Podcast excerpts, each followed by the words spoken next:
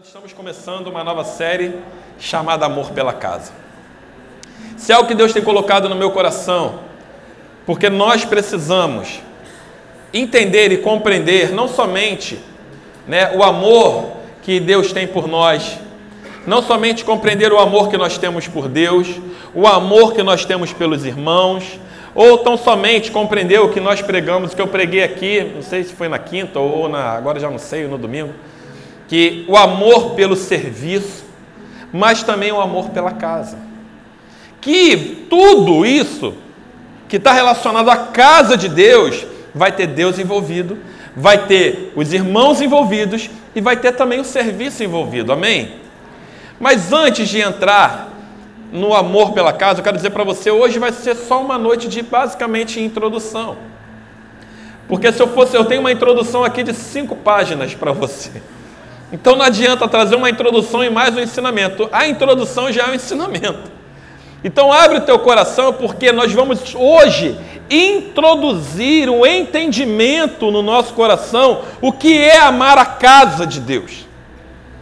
E para falar sobre isso, eu queria só relembrar um pouco do nosso culto de aniversário de sete anos. Porque naquela noite eu preguei algumas coisas muito importantes, mas a coisa principal foi sobre a necessidade que nós temos de consciência e que nós devemos ter em relação ao corpo de Cristo. Não adianta saber que o corpo de Cristo existe, mas nós precisamos ser conscientes do que é o corpo de Cristo e de como ele se movimenta. Então, ser consciente do corpo livra a nossa vida de fraqueza, e nós vamos aprender isso mais tarde, na hora da ceia. Livra o nosso corpo de fraqueza, de doença e de morte. O conhecimento de Cristo nas nossas vidas, ele não somente liberta, ele traz livramento de fraqueza, doença e morte. Então a consciência é muito importante. Porque a palavra vai falar lá em 1 Coríntios, no capítulo 2, no último versículo, que nós temos a mente de Cristo. Amém? E se nós temos a mente de Cristo, nós temos a consciência, os pensamentos de Cristo dentro de nós. Então nós precisamos entrar nesse lugar e acessar os pensamentos de Cristo, colocando a mente nas coisas que são do alto, como está lá em Colossenses capítulo 3, se você é, nasceu, se você está em Cristo, coloque os seus pensamentos nas coisas que são do alto e não nas que são aqui da terra, porque no alto está a consciência de Cristo, na terra está a consciência dos homens.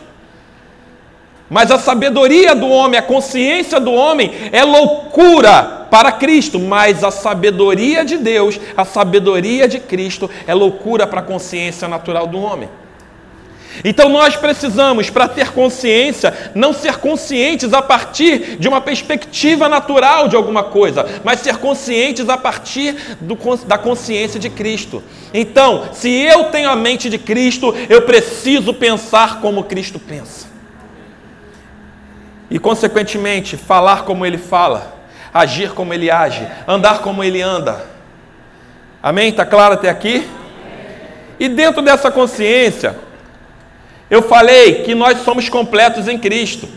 Eu comecei, na verdade, nesses sete anos, nesse aniversário, falando que nós somos completos em Cristo. Então fala assim, repete comigo. Eu sou completo em Cristo. Isso, se você está tomando notas, Colossenses capítulo 2, do 6 ao 10. Vai falar, porque em Cristo habita corporalmente toda a plenitude, de forma que nós habita a plenitude de Cristo, nós que estamos em Cristo. Então você é completo. E se você é completo, alguém completo falta alguma coisa? Então fala, não me falta nada. Vira para essa pessoa do teu lado e fala assim para ela: não te falta nada. E algumas coisas, são muitas coisas, na verdade, não nos falta nada, então tudo não nos falta. É doido, né? Mas é basicamente isso aí. Nós não temos falta de nada, mas eu, relacionei aqui algumas coisas que eu não falei nos sete anos, mas que não nos faltam. A primeira coisa que não nos falta, não nos falta nenhum dom da parte de Deus. Amém? Dom é presente, querido. Não nos falta nenhum presente da parte de Deus. Ele entregou tudo para nós em Cristo Jesus. Em 1 Coríntios 1, 4 a 7, cara, a igreja de Corinto, eu falo sempre isso aqui, pensa na igreja problemática. Se nós tivéssemos consciência da, da, da realidade de Corinto, ao pisar nas portas daquela igreja, a gente não passaria da entrada, porque ela era uma igreja difícil. Mas o apóstolo Paulo declara assim: sempre dou graças a Deus por vós, lá no capítulo 1, do 4 ao 7. Se você está tomando nota, 1 Coríntios 1, do 4 ao 7, ele disse: Olha, sempre dou graças a Deus por vós, pela graça de Deus que vos foi dada em Cristo Jesus, pois em tudo vocês foram foram enriquecidos nele. Em toda palavra, em todo conhecimento, porque o testemunho de Cristo foi confirmado entre vós, de modo que não vos falta nenhum dom, enquanto aguardam a revelação do nosso Senhor Jesus Cristo. Não te falta nada. Em tudo você foi enriquecido. A palavra diz que não te falta nada. E que Ele te deu dom Cara, sabe o que é isso? De modo que não vos falta nenhum dom, nenhum presente. No, no mês passado nós tivemos a série aqui falando sobre dons espirituais. Se você esteve aqui, você pôde ver a movimentação de, dos dons do Espírito em operação, e você vê que aquilo ali não nos falta. Se nós buscarmos, nós teremos. Se nós quisermos ver, nós veremos. Porque ele não está oculto a nós, porque não nos falta nada, não nos falta visão. Outra coisa que não nos falta, não nos falta recurso. Dá glória a Deus aí, gente. Gente, amém. Eu vou te dar mais uma oportunidade de você ser assim muito enriquecido em recursos diversos. Não nos falta recursos. Glória a Deus. Olha o que a palavra diz lá em Mateus 6, 31 a 33.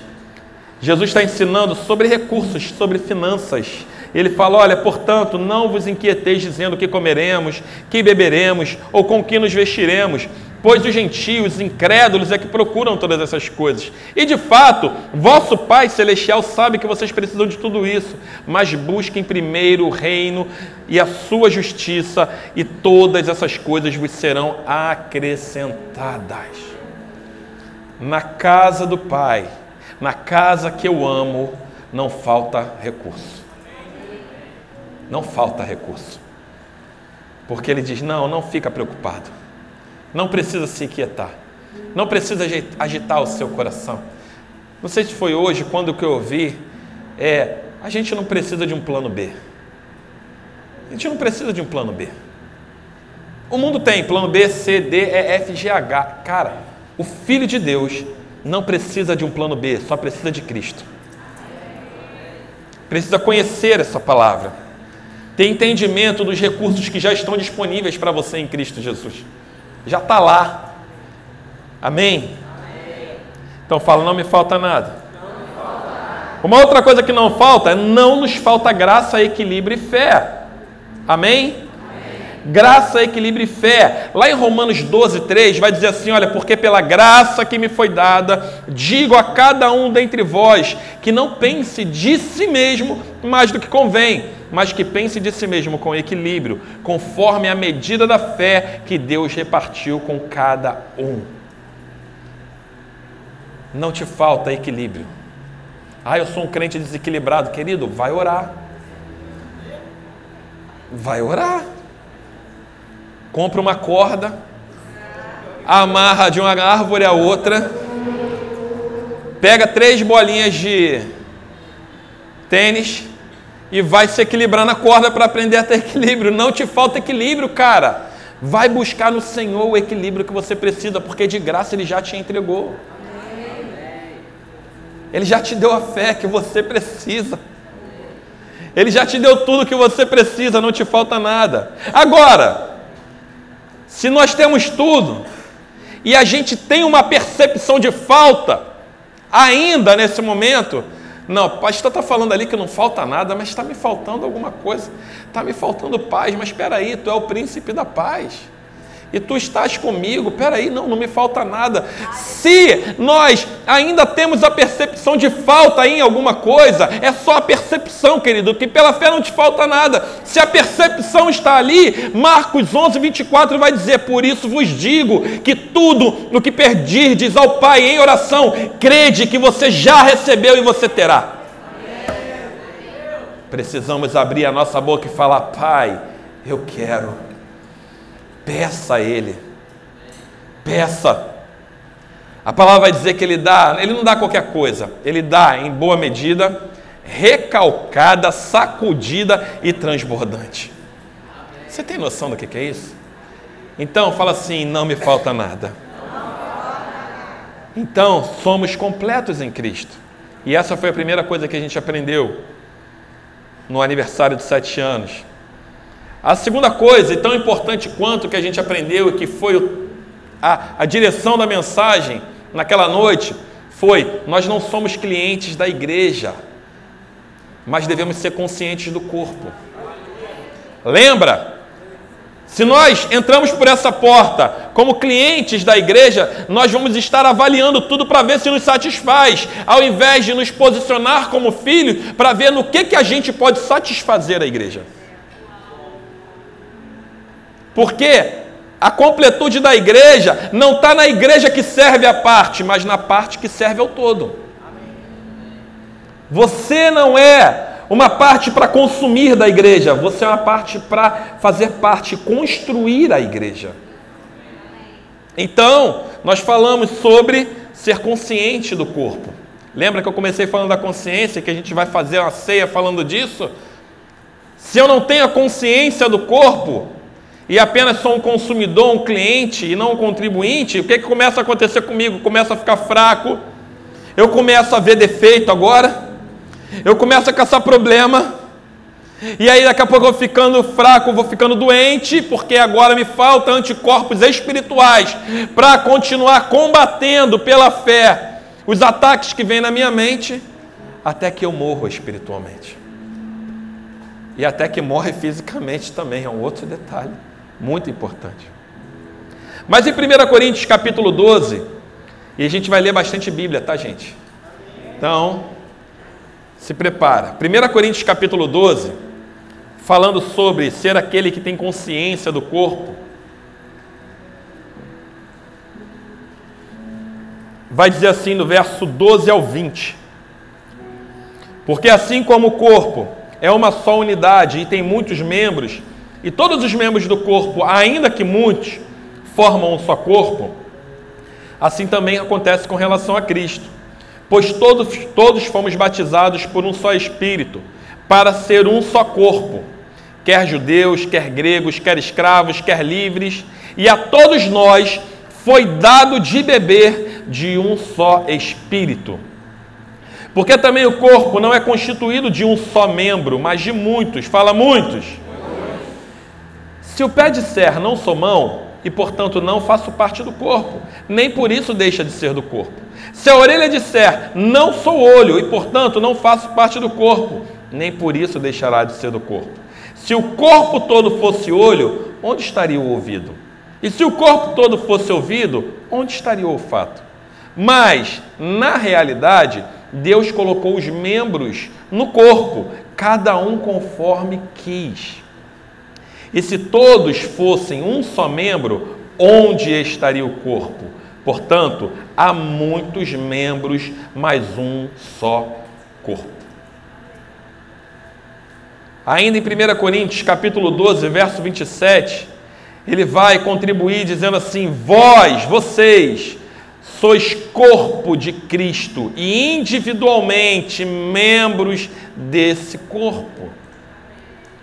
Não tem como falar de amor pela casa sem mencionar ou sem relembrar ou ensinar sobre a compreensão de corpo.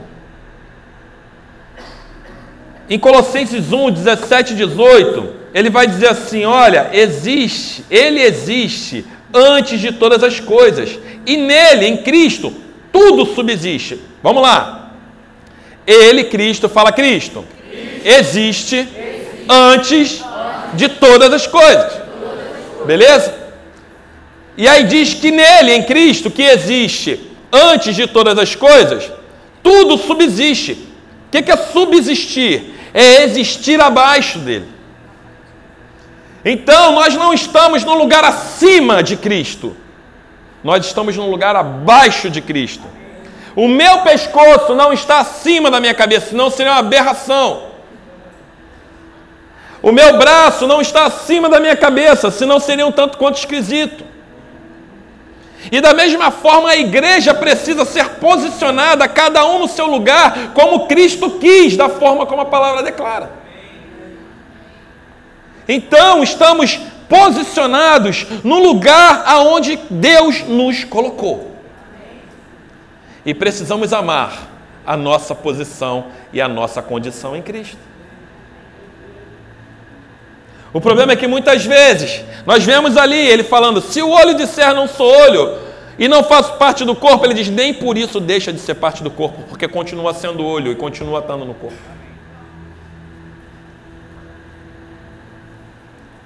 Precisamos parar de nos mutilar para assumir um, uma posição que não cabemos.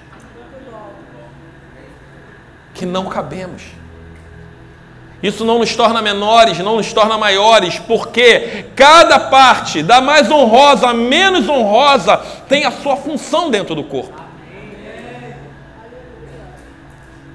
Da mais notória à menos notória tem a sua função dentro do corpo. E precisa amar o corpo. Precisa amar a casa, que é o corpo.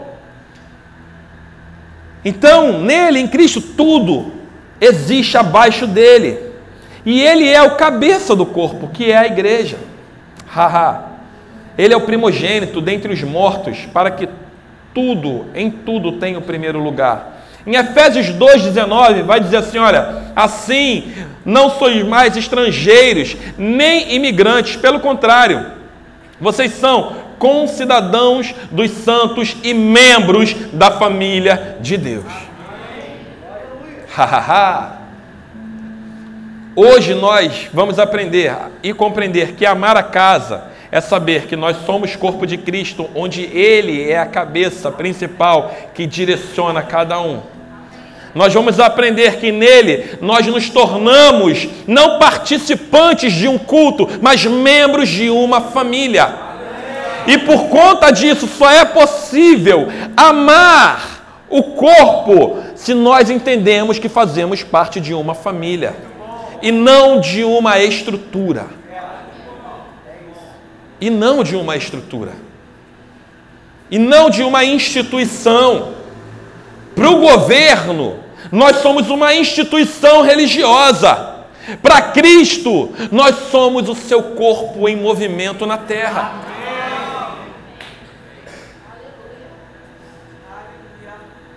Para o governo, nós falamos de religião. Para Cristo, nós proclamamos salvação. Amém, gente? Aleluia. E diante dessa coisa estranha que uns membros são diferentes dos outros, talvez é, a minha perna ache a minha mão muito estranha, porque caramba, que troço estranho, tem dedos, o que, que é isso? Talvez, é, talvez não, a verdade é que os meus membros, eles são diferentes uns dos outros. Mas se não há essa diferença, não tem unidade. A unidade não está na igualdade, está na completude do entendimento do corpo. A unidade não está em ser igual, nem em ser parecido, mas entender que nós somos uma família, e como família, nós precisamos zelar e amar a nossa casa como nós amamos a nossa família. Essa é a verdade. Por não compreender isso, muitos estão fracos, outros doentes e outros estão morrendo.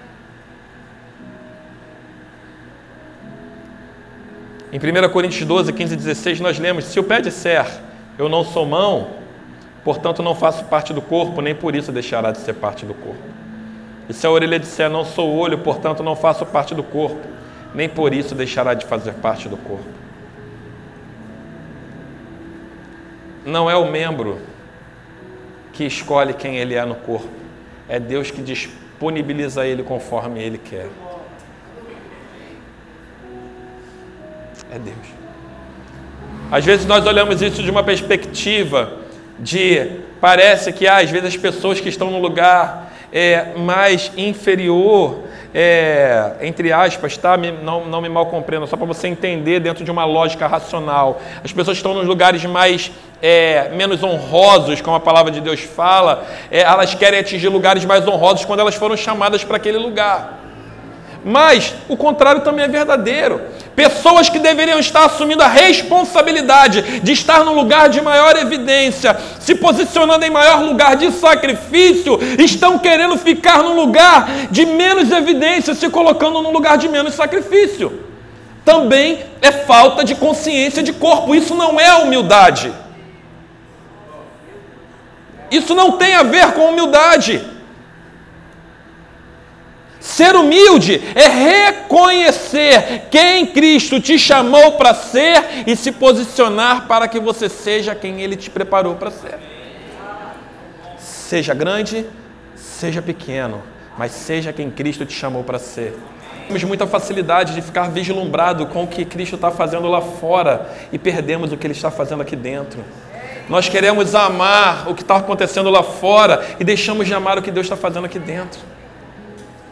O objetivo desse nosso tempo, dessa nossa série, é trazer um amor, uma compreensão de que Deus está fazendo coisas grandiosas aqui, nesse momento, agora, na sua vida, na tua casa, na tua família.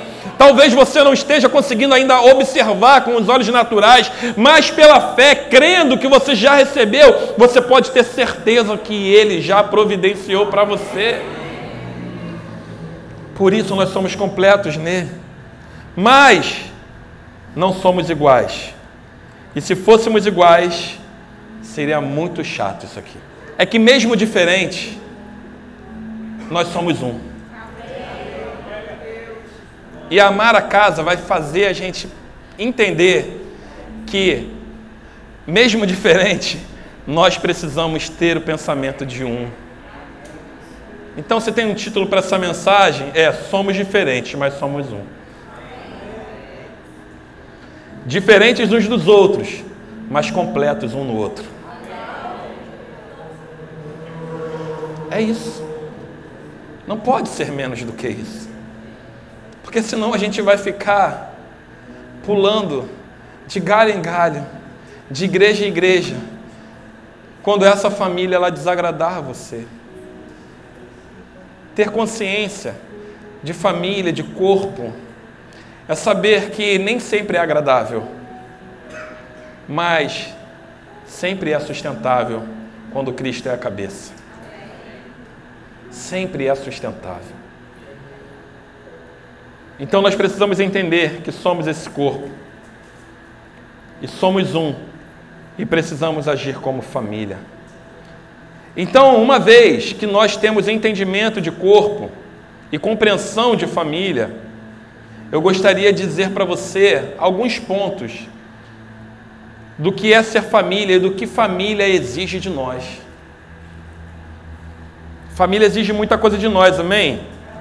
Os meus filhos que o digam. E eu que o diga, e minha esposa que o diga. Família exige de nós o tempo todo. Ela requer algo de nós. A primeira coisa é o entendimento de que somos família. Eu estava dando um exemplo para um irmão esses dias. E ele estava falando comigo, né, sobre algumas coisas bem chatas que estão acontecendo.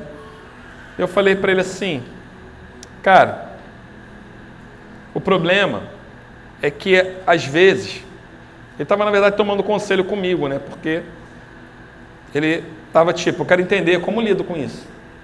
Aí eu falei, o problema é que a gente às vezes a gente vê a igreja como um lugar que precisa nos agradar sempre. Que precisa sempre satisfazer a nossa necessidade, não o contrário. E aí, quando não é agradável, o que, que a gente faz? A gente sai e procura outra. Sabe por quê? Tem um monte aí. Tem um monte. Tem muita igreja. Tem tanta, está esbarrando. Mas, eu perguntei para ele: Você é filho, não é? Sim. Sua mãe te desagrada? Sim. Sua irmã te desagrada? Sim. Aí eu falei: Você desagrada elas? Sim. E por que, que você não troca de família?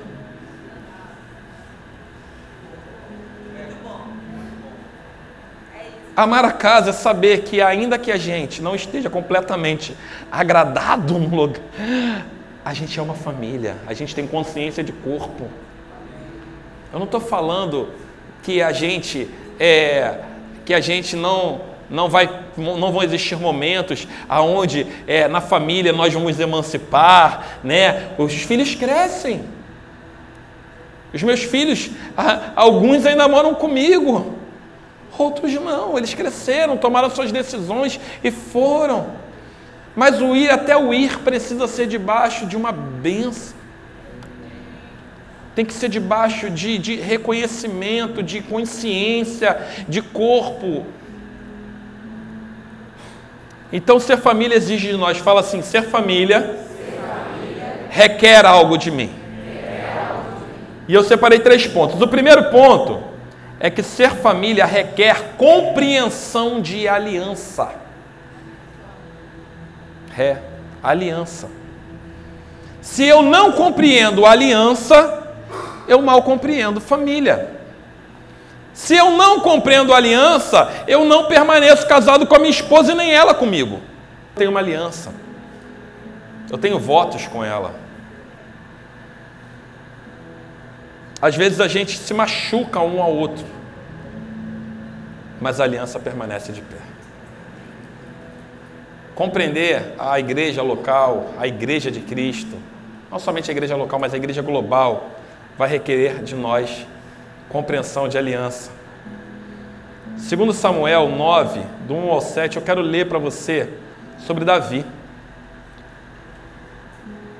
Que Davi diz assim: então Davi perguntou: Ainda resta alguém da família de Saul para que eu possa, para quem eu possa fazer o bem por amor de Jonas? Gente, hashtag pausa aqui. Cara, Davi vira. Resta alguém da família de Saul a quem eu possa fazer o bem por amor de Jonatas. Jonatas era filho de Saul. Saul era peste na vida de Davi. Ele só queria matar Davi. E Davi só servia a ele. E, e Davi estava procurando quem da família daquele cara que queria me matar, que queria acabar comigo, que queria me extirpar da terra, resta ainda na face da terra para que eu possa ser bondoso com ele.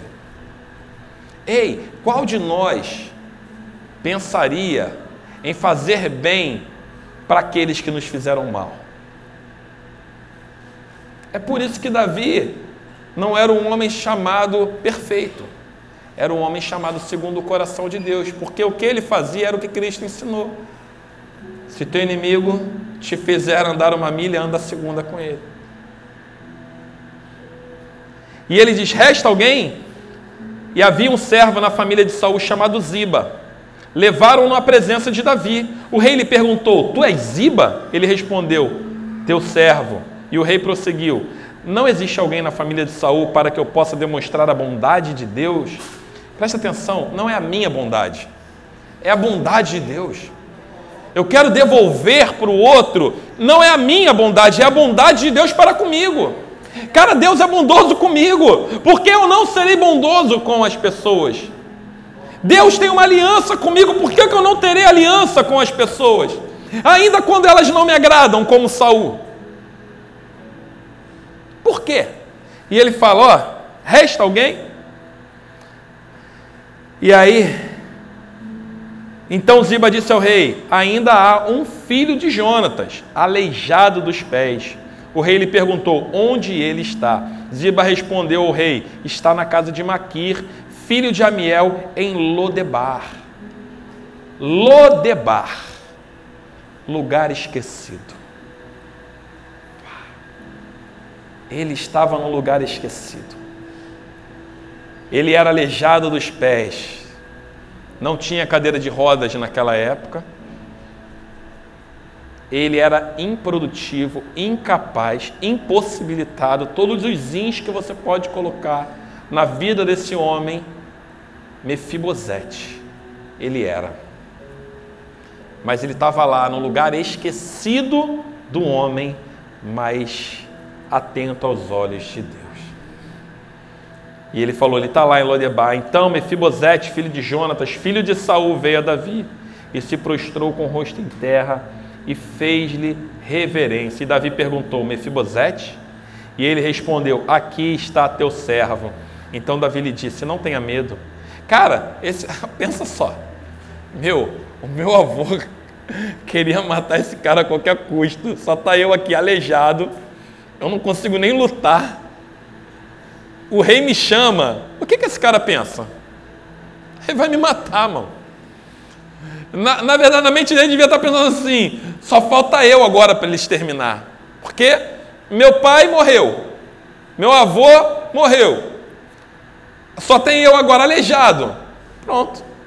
E aí Davi vira para ele e fala assim: Não tenha medo, porque certamente serei bondoso para contigo por amor de Jonatas, teu pai, e te restituirei todas as terras de Saul, teu pai. Ele não chama só Jonatas de pai, mas Saul também, a peste, a praga, ele chama de pai de Mefibosete.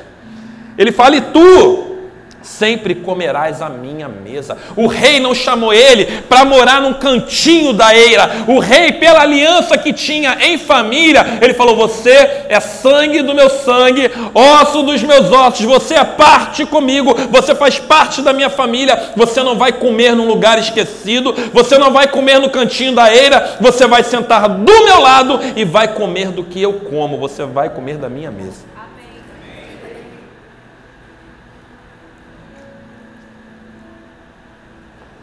Sendo tudo bem, nós precisamos entender que aqui é lugar de mesa.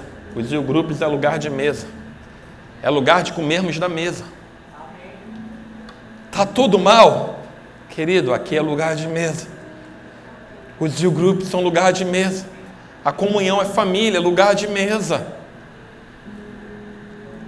Porque é na mesa é na comunhão. Salmo 133 vai dizer que é naquele lugar que o Senhor ordena, libera a cura e a vida eterna. Sempre que a gente se afasta da mesa, doença chega. Morte eterna chega. Então não podemos nos afastar da mesa. Amém? Segunda coisa, que a família requer de nós. A família requer compreensão de reconciliação. Querido, problemas vão existir dentro da sua família. Mas reconciliação não é uma sugestão, querido. Reconciliação é a missão de Cristo e do cristão. Cristo não fez, ó, sugiro que você se reconcilie. Não, ele fala, olha, você é ministro da reconciliação. Sabe o que é ministro? Trabalhador. Você deve trabalhar para reconciliar. Querido, trabalhar faz a gente suar, faz a gente se movimentar, faz a gente executar. Até quem trabalha home office precisa pegar o, o, o, computador, botar em cima da mesa, sentar, botar o café e apertar o botão para ligar o computador e trabalhar e prestar contas para quem você trabalha. Então, trabalhar vai sempre exigir, requerer algo de nós. E reconciliação, ele fala: vocês são ministros da reconciliação.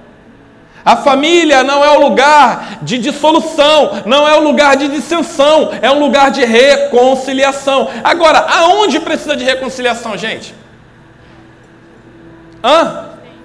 Aonde tem briga, aonde tem contenda, Aonde tem separação, aonde tem pensamentos diferentes, é naquele lugar que precisa de reconciliação. A igreja é esse lugar. Pastor, tem briga? Tem briga.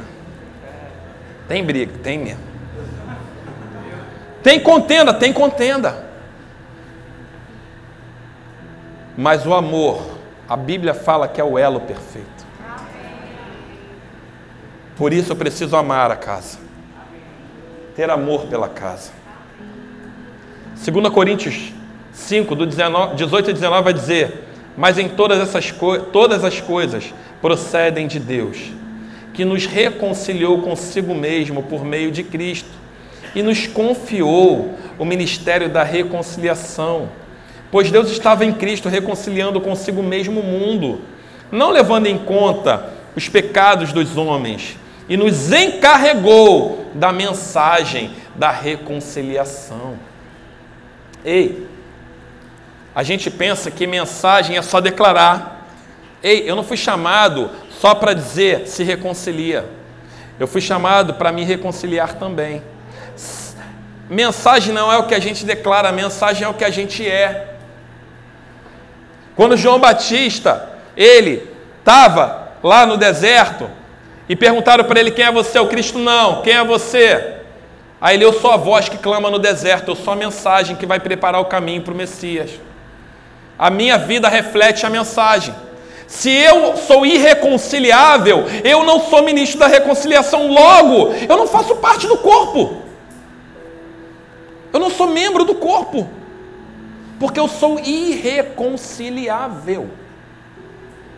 Isso parece bobo, mas é tão sério, gente.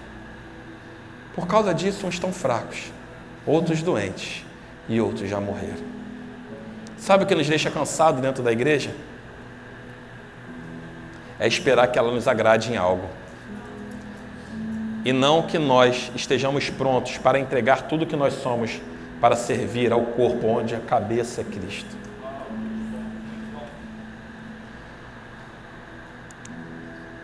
Então, ser família requer compreensão de aliança, compreensão de reconciliação. E ser família, terceiro ponto, requer compreensão de não somos perfeitos, mas somos completos. Uau! O lugar onde Cristo nos garante que não nos falta nada é na compreensão da família e não no entendimento do indivíduo. Não adianta, ah, eu, eu me basto. Eu me entendo.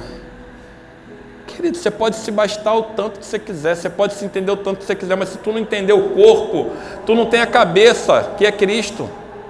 Porque você é um membro solto. Na família, ele pode até sentir fome, ele pode passar por momentos difíceis, mas quando ele está conectado à família, ele encontra suprimento na família.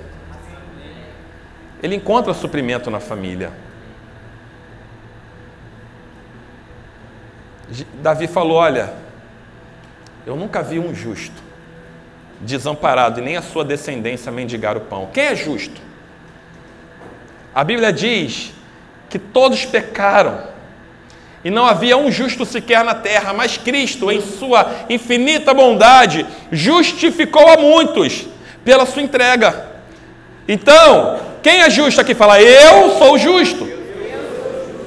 E tem só 15. Eu vou te dar a oportunidade de você falar com fé. Fala lá, eu sou justo. Eu sou justo. Justo não é desamparado. Porque ele tem a família, ele parte, parte da família dos justos. O louvor pode subir.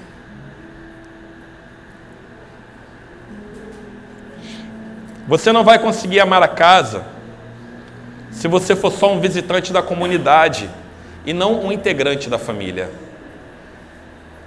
Você não vai conseguir amar a casa com tudo que a casa precisa se você for só alguém que visita, que só entra pelas portas, que visita uma, duas, três, quatro, cinco, dez vezes, que até levanta a mão e fala: Eu, ah, eu sou. Não, não, não. Você só vai conseguir amar a casa se você estiver, estiver entregue à família. compreensão da família, entendimento. O objetivo dessa série e dessa introdução que eu fiz para vocês é ensinar a nutrir um amor pela igreja local, querido. Nós precisamos amar esse lugar. Nós precisamos amar essas pessoas. Olha para essa pessoa bonita do seu lado. Olha para ela. Olha para essa pessoa. Olha, você precisa amar ela com todos esses defeitos que ela tem. Precisa amar, cara. Você precisa amar ela quando ela te desagradar. É.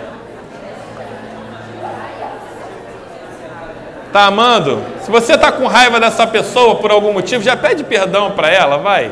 Ah, me perdoa, eu tava com raiva de você. Mulher, se você estava com raiva do seu marido, já pede perdão para ele. Marido, estava com raiva da tua esposa, já pede perdão para ela. Fala assim: ah, eu estava com raiva de você, me perdoa. Eu estou trabalhando para reconciliar hoje. perdoa. Então, o objetivo dessa série é nutrir esse amor pela igreja local, compreendendo que uma família, nós temos diferentes tipos de pessoas. E como diferentes tipos de pessoas têm diferente tipo de personalidade, querido. Tem o acelerado, mas tem o quietinho. Ô acelerado, não atropela o quietinho. Quietinho, não fica chateado com o acelerado, não, sem querer ele passar por cima de você. Tem diversos tipos de personalidade, que é a família. Fala dentro da tua casa, com as pessoas que você mora, todo mundo é igual. Eu tenho cinco filhos, cara. Um é diferente do outro. Alguém disse que tem quatro personalidades, mas lá em casa tem sete. A minha, uma da minha esposa é outra, dos meus filhos são outra, é tudo diferente. Eu só não sei o nome das personalidades ainda, mas a verdade é que somos todos diferentes. Então nessa série a gente vai aprender a amar os tipos de personalidade e entender que a base da família precisa ser indissolúvel, mesmo em meio a todas as tempestades. Querido,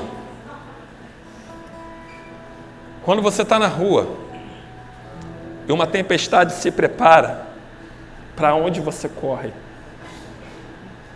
Para dentro da tua casa, para um lugar de abrigo, para um lugar seguro. Mas por que, que quando a tempestade se arma dentro de casa, você quer correr para a rua e está à mercê da tempestade? Porque a tempestade que acontece na casa tem um cabeça que sustenta todas as coisas debaixo dela. Mas a tempestade que acontece lá fora, ele não se posiciona. Ele não se posiciona. No decorrer das próximas semanas, nós iremos aprender sobre como cuidar dos nossos irmãos. Como eu cuido do meu irmão? Como eu cuido da minha irmã? Como eu cuido das pessoas que em Cristo entregou a vida por elas? Ei, eu quero falar para você uma coisa, ô queridinho de Jesus. Cristo não morreu só por causa de você, não, tá? Para com esse negócio de achar que o sacrifício de Cristo foi só por causa de você. Para com isso. Naquela cruz cabe mais gente. Naquela cruz cabe mais gente. Tá? Outra coisa, nós vamos aprender também como nos livrar da ofensa. Você está preparado para esse dia, querido? Se prepara, se tem alguém aqui com o coração ofendido essa noite, é para você. Fala, como se livrar da ofensa? Segura essa, Brasil. Nós vamos aprender a como não criar um ambiente tóxico através da maledicência. Fofoca é pecado e leva para o inferno.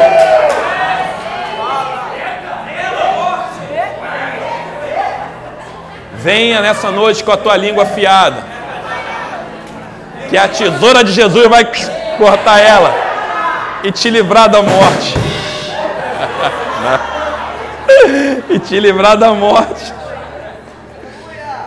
E você vai aprender como permanecer firme no propósito familiar. Família tem propósito, querido. Você tem propósito, essa igreja tem propósito. Fica de pé no teu lugar, essa casa tem propósito. Calma aí, vai dar certo. Tem uma galera ali sedenta. Calma aí. Aleluia.